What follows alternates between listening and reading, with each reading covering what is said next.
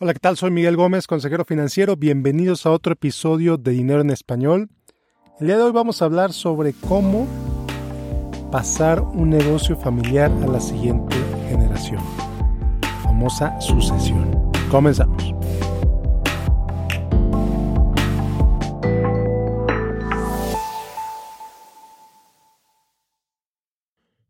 Bueno, pues los negocios familiares. La verdad es que en los negocios familiares hay riqueza, hay generación de, bienestar, de dinero, de ingresos.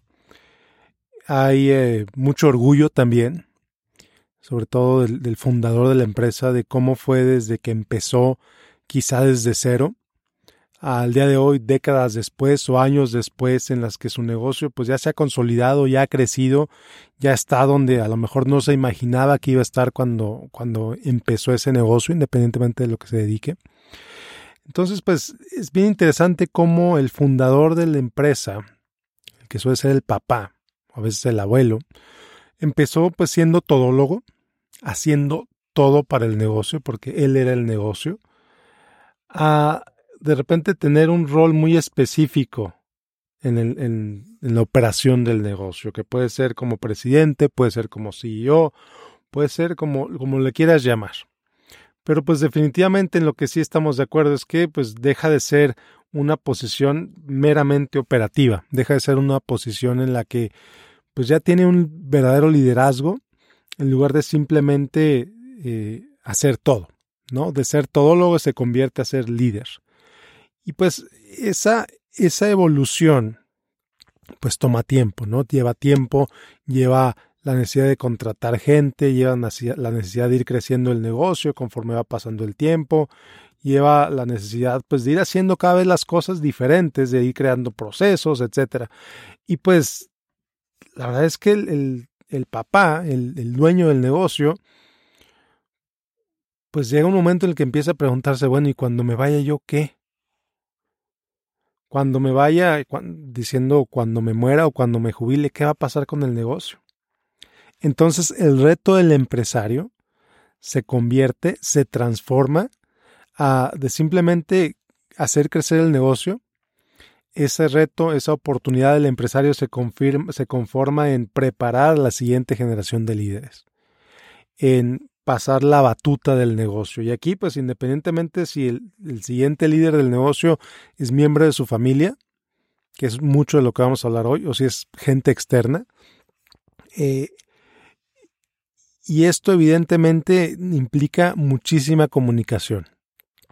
Muchísima comunicación con los hijos, en primer lugar, para asegurarse que, pues bueno, efectivamente sí quieren continuar con la empresa si quieren seguir tomando las rendas del negocio, si quieren seguirse haciendo cargo del negocio una vez que el papá se jubile o fallezca. Si los hijos quieren, si uno de los hijos quieren, fantástico. Pero ¿y si no? Entonces es cuando se empieza a hacer un plan de contingencia de, bueno, ¿a quién le vamos a pasar el negocio? ¿Cómo le vamos a pasar el negocio?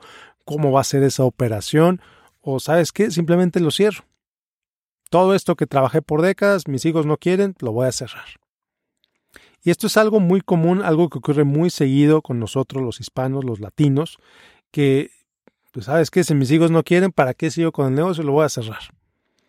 Y ese negocio, ese equity, decimos en, en inglés, ese valor que tiene el negocio se pierde, no lo monetizan. Cuando pudieron haber tenido la posibilidad de vender ese negocio incluso en millones, eh, en su mentalidad corta, su mentalidad cortoplacista, ¿sabes qué? Mis hijos no la quieren, pues la voy a cerrar.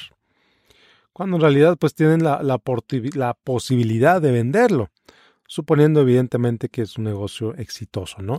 Entonces, empiezas a hablar con tus hijos, empiezas a hablar con tus sucesores, empiezas a prepararlos para esa siguiente etapa y la meta, la meta que tú debes tenerte como dueño de empresa es que tus hijos piensen o que tus sucesores piensen por qué te vas ya, en lugar de que te digan, en lugar de que piensen, porque nunca te lo van a decir, en lugar de que piensen por qué no te has ido.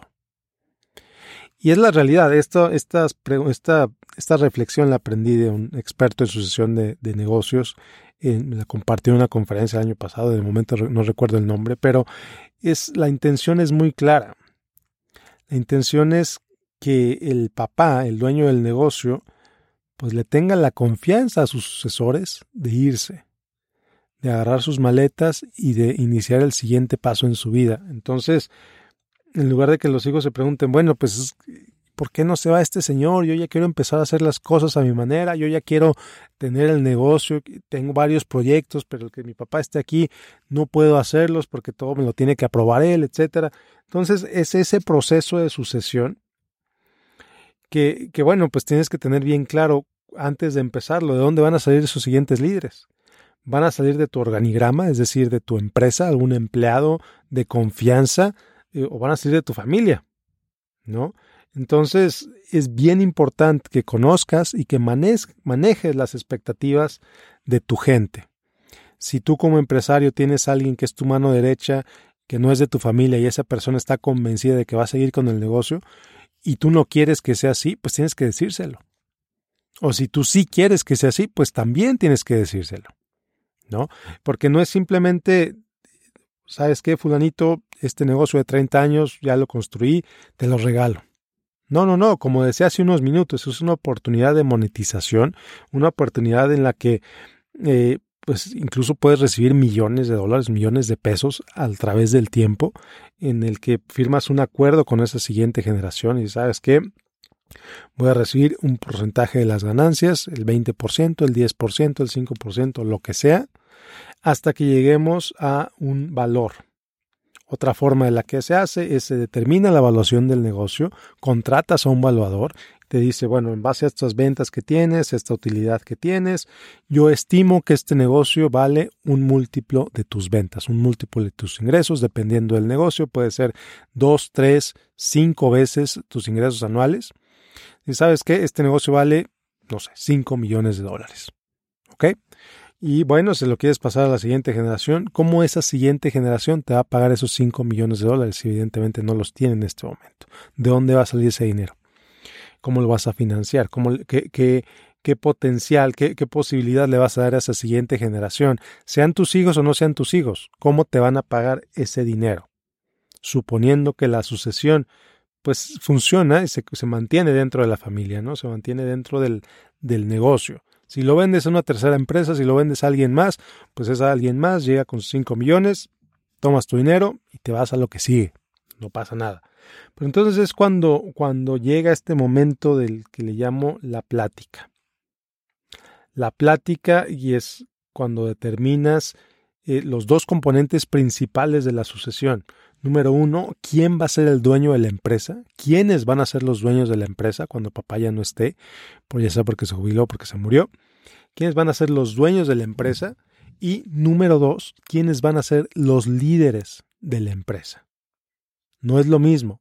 No es lo mismo ser dueño de la empresa que ser líder en la empresa.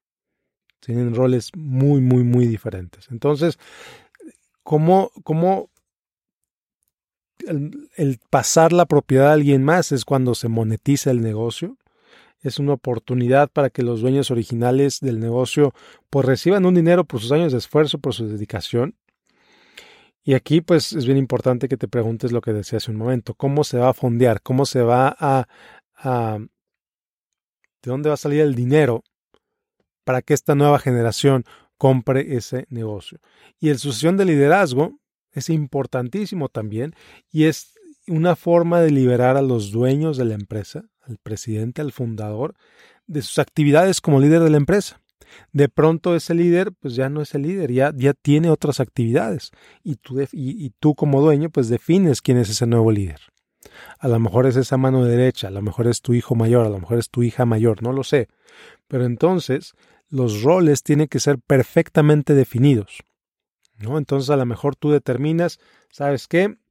La nueva dueña de la empresa es mi esposa y los nuevos líderes de la empresa son mis hijos. No, pues fantástico. O los nuevos dueños de la empresa son mis hijos y los nuevos líderes de la empresa, sabes, eres tú, fulanito, mi mano derecha, fulanita, mi mano derecha. Fantástico. Y aquí es bien importante. Es difícil reemplazar a los dueños, porque es dueño de ese capital, de la, es dueño de la empresa, pero los líderes tienen que ser reemplazables, tienen que ser reemplazables. ¿Qué quiere decir esto? Eh, Steve Jobs era, vamos a decir, que era el dueño de Apple, de repente Apple se hizo pública.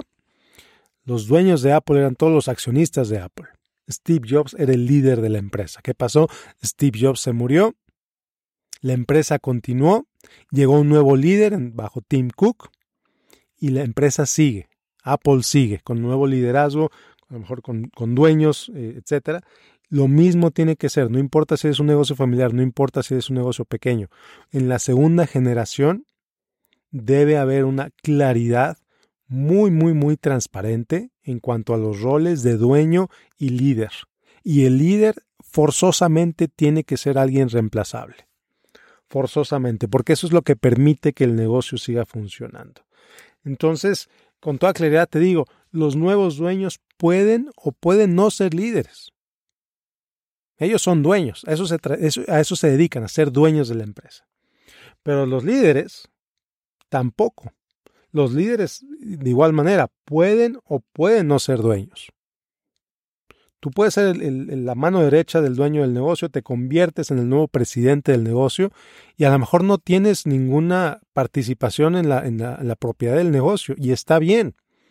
Siempre y cuando entiendas eso, entiendas que tu rol es un rol de liderazgo y cómo te van a pagar por ese rol de liderazgo. Entonces, es bien interesante, es bien padre como, como consejero financiero, pues el participar en ese tipo de juntas, en ese tipo de reuniones, facilitando esas discusiones. Eh, asistiendo en la coordinación del equipo de asesores. De repente tiene el presidente de la empresa, el dueño de la empresa, tiene contadores, tiene abogados, tiene agentes, etcétera. Tiene varios varias personas como parte de su equipo de profesionistas. Entonces, como consejero financiero, pues participo activamente en esas discusiones para asegurarme que todos estamos en la misma, en la misma página. Y luego, pues también la colaboración en la, en la compra-venta de, las, acciones de la empresa, en pasar, en monetizar ese negocio y cómo se va a manejar ese dinero hacia adelante. Porque el, el, dueño de la empresa que ya construyó su negocio por 40 años a lo mejor no pudo ahorrar nada, pero tiene ese negocio que vale 3 millones de dólares. Bueno, ¿cómo vas a manejar esos 3 millones de dólares hacia adelante? ¿Qué vas a hacer con ese dinero hacia adelante? ¿no? Y luego, por último, también otra parte muy importante en la cual pues, me toca trabajar es en la creación, en la administración del, bueno, en la creación, en la creación del, del plan de compensación de los empleados y de los ejecutivos involucrados en la transición. Porque a final de cuentas, si tú eres la mano derecha del, del, dueño del negocio y tú vas a sucederlo a él y tú vas a comprar ese negocio, pues de algún lado tienen que salir esos 4 millones de dólares, esos 3 millones de dólares. Entonces es, es un rol muy interesante, es una, son actividades muy interesantes, pero son vitales, es importantísimo que se haga y te lo repito, muchos dueños de negocio latinos, hispanos, mexicanos, como le quieras decir, dueñas de negocio también, en su cabeza ha pasado que pueden vender su negocio. En su cabeza ha pasado que por el hecho de pasar el negocio a los hijos, ellos pueden recibir dinero. Para muchos simplemente creen en, darles el negocio a los hijos y a ver yo de qué me, de qué de qué me mantengo.